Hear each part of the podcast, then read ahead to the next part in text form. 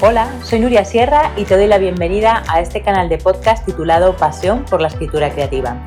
Soy escritora, lectora profesional, formadora y mentora de escritores. Mi misión es ayudar a los apasionados de las palabras a desarrollar todo su talento en el proceso de escritura.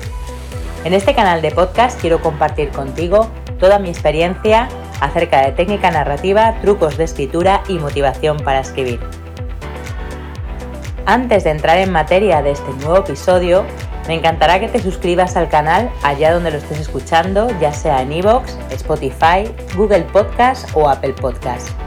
Y también, por supuesto, que te suscribas a mi newsletter en nuriasierra.com o que me sigas en todos mis canales sociales donde comparto un montón de contenido cada día.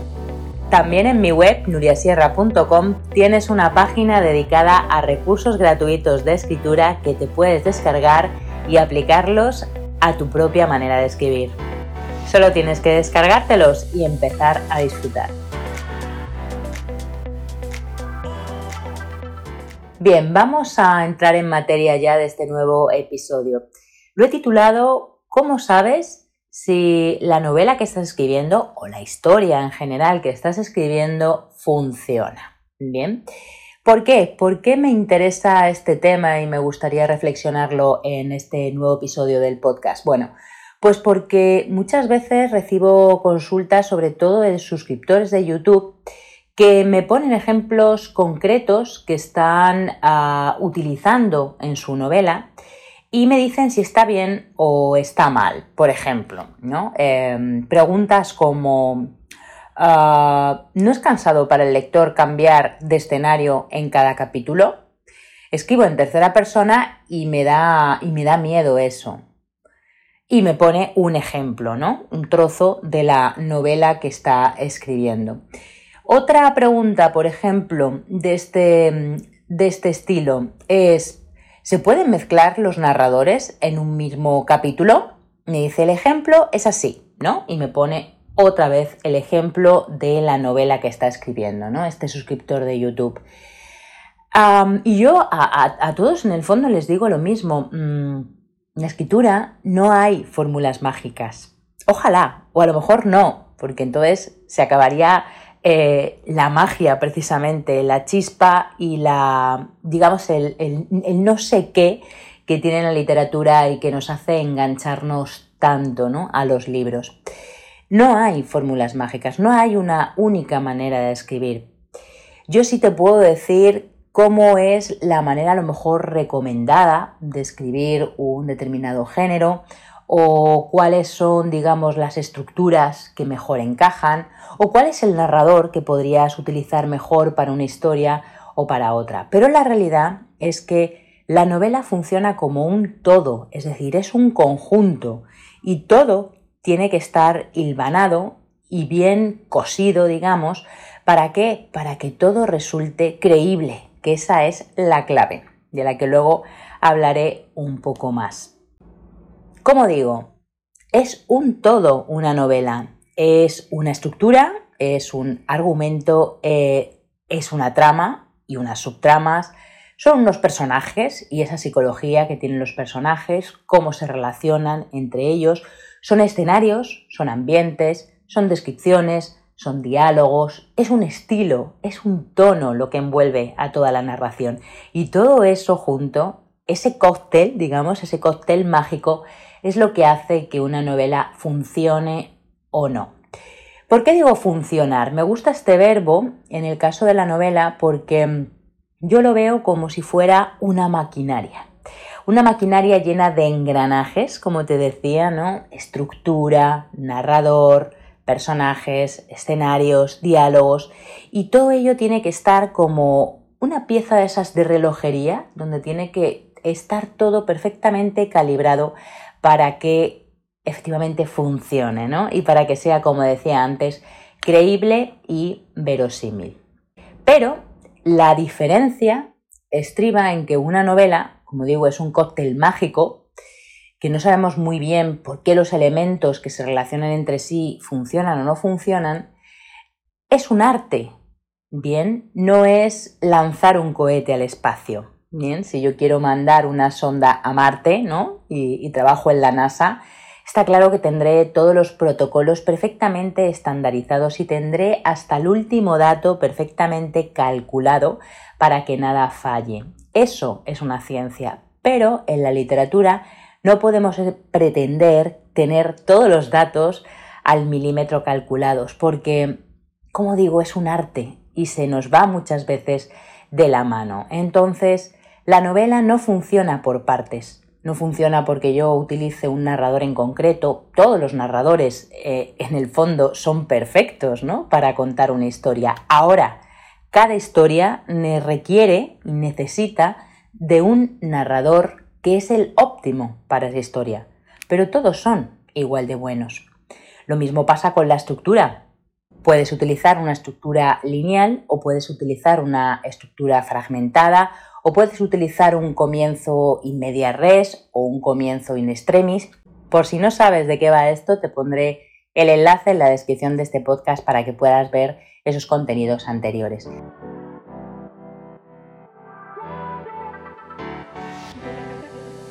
Como te decía, todo es perfecto siempre y cuando funcione dentro de la historia y dentro del mundo que tú estás creando. ¿Por qué?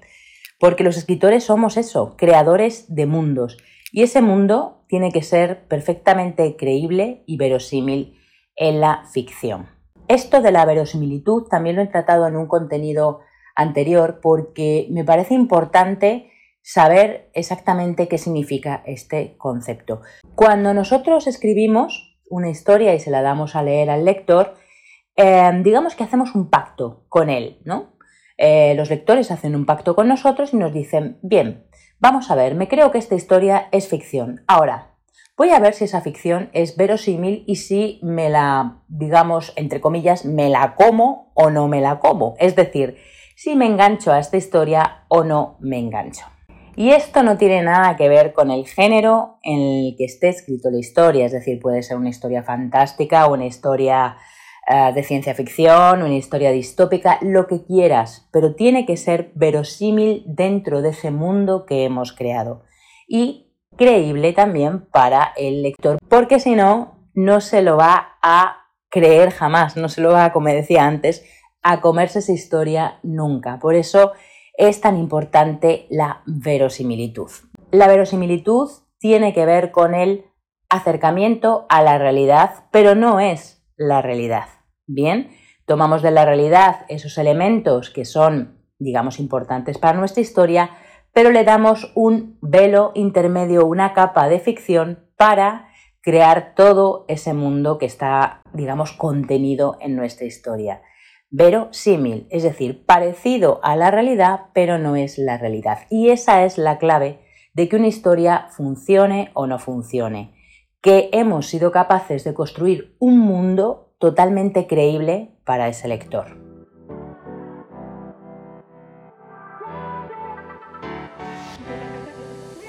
¿Cómo sabemos entonces si funciona o no funciona lo que estamos escribiendo? ¿no?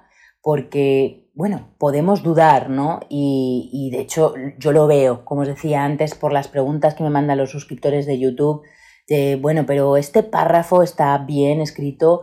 Mira, estoy utilizando dos narradores y no sé si encajan, no sé si esto tiene ritmo. Como digo, todas las piezas tienen que encajar y todo el puzzle habría que leerlo completo para ver si efectivamente funciona. Entonces, como decía, rebobino, ¿cómo sabemos si funciona la historia que estamos contando. Bien, pues primero, por la experiencia. La experiencia, ¿no? Se dice aquí en mi tierra que la experiencia es un grado. Es decir, según vas escribiendo más, es decir, según vas practicando más y tienes más años, más bagaje, esto es como pilotar un avión, básicamente, según tienes más años de rodaje y de experiencia, más sabes si esa historia mm, se entiende bien, si esa historia es verosímil, si ese mundo que estás creando, todos los elementos son, digamos, relevantes, si no sobra nada, si no falta nada, eso te lo va dando la experiencia. Y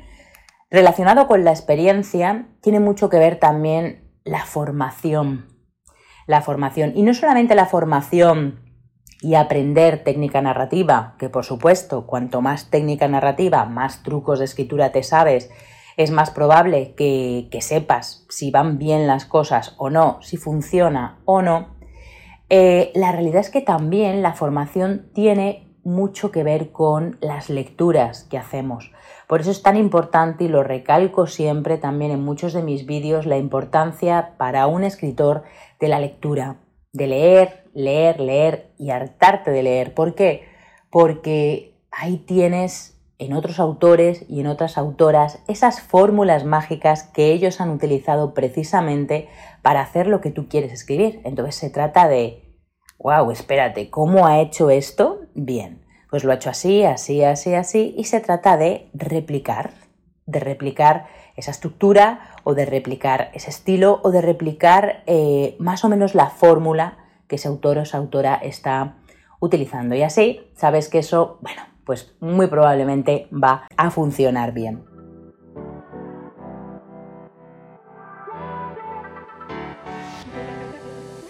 El tercer punto que yo creo que es también revelador de, bueno, pues de, ver si la historia funciona o no funciona, si vas por buen camino o por mal camino, es la mirada externa.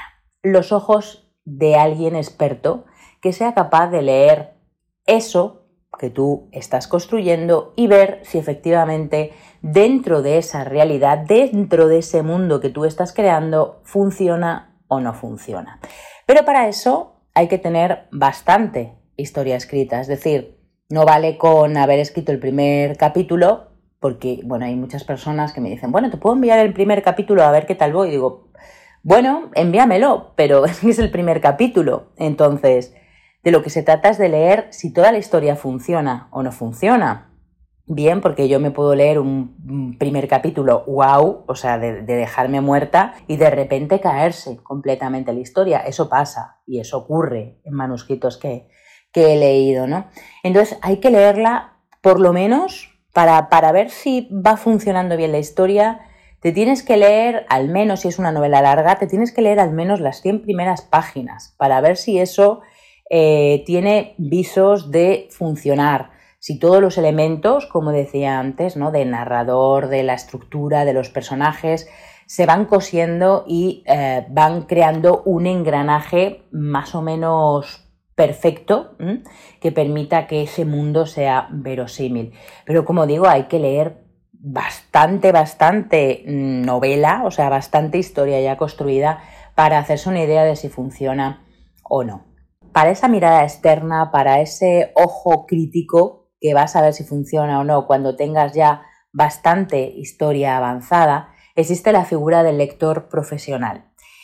Seguramente, bueno, si ya te has pasado alguna vez por aquí, por este canal o por mi canal de YouTube o has entrado en mi blog, probablemente ya me hayas oído hablar de qué es un lector profesional. Te pondré de todas maneras las referencias, los enlaces a contenidos anteriores para que veas qué significa esta figura y en qué puede ayudarte si estás escribiendo una historia para ver si ese conjunto, ese mundo, ese universo que has creado funciona o no funciona. Muy importante la figura del lector profesional, sobre todo también en las editoriales, porque hacen de primer filtro para el editor y precisamente le dicen, oye, mira, esto es, señor editor, esto es, o señora editora, esto es publicable o no es publicable porque, bueno, es verosímil, encaja con tu línea editorial y bueno, la verdad es que engancha y le va a gustar a los lectores. Así que rebobinando y recopilando un poco esta reflexión sobre cómo sabemos si va a funcionar o no va a funcionar la historia que estamos escribiendo, tienes, digamos, tres pautas ¿no? que te pueden dar un poco la clave, que son, por un lado, la experiencia, y esto no te queda otra que practicar, practicar, escribir, escribir y años y años de práctica como si estuvieras aprendiendo a pilotar un Boeing 747. La otra pauta es la formación. La formación, cuanto más técnica sabes, mm, más puedes utilizar recursos que, bien, tienen por lo menos, por lo menos a priori, visos de que van a funcionar. Y sobre todo las lecturas las lecturas de otros autores, de otras autoras, que te permiten ver cómo ellos han hecho lo que tú quieres hacer y replicarlo en tu escritura. Y la tercera pauta, que te puede dar la clave de voy bien, no voy bien por este camino, es el ojo crítico, el ojo externo, una visión totalmente nueva sobre lo que tú estás escribiendo. Que lo lea, lo valore, que haga un informe de lectura, como ocurre con los lectores profesionales.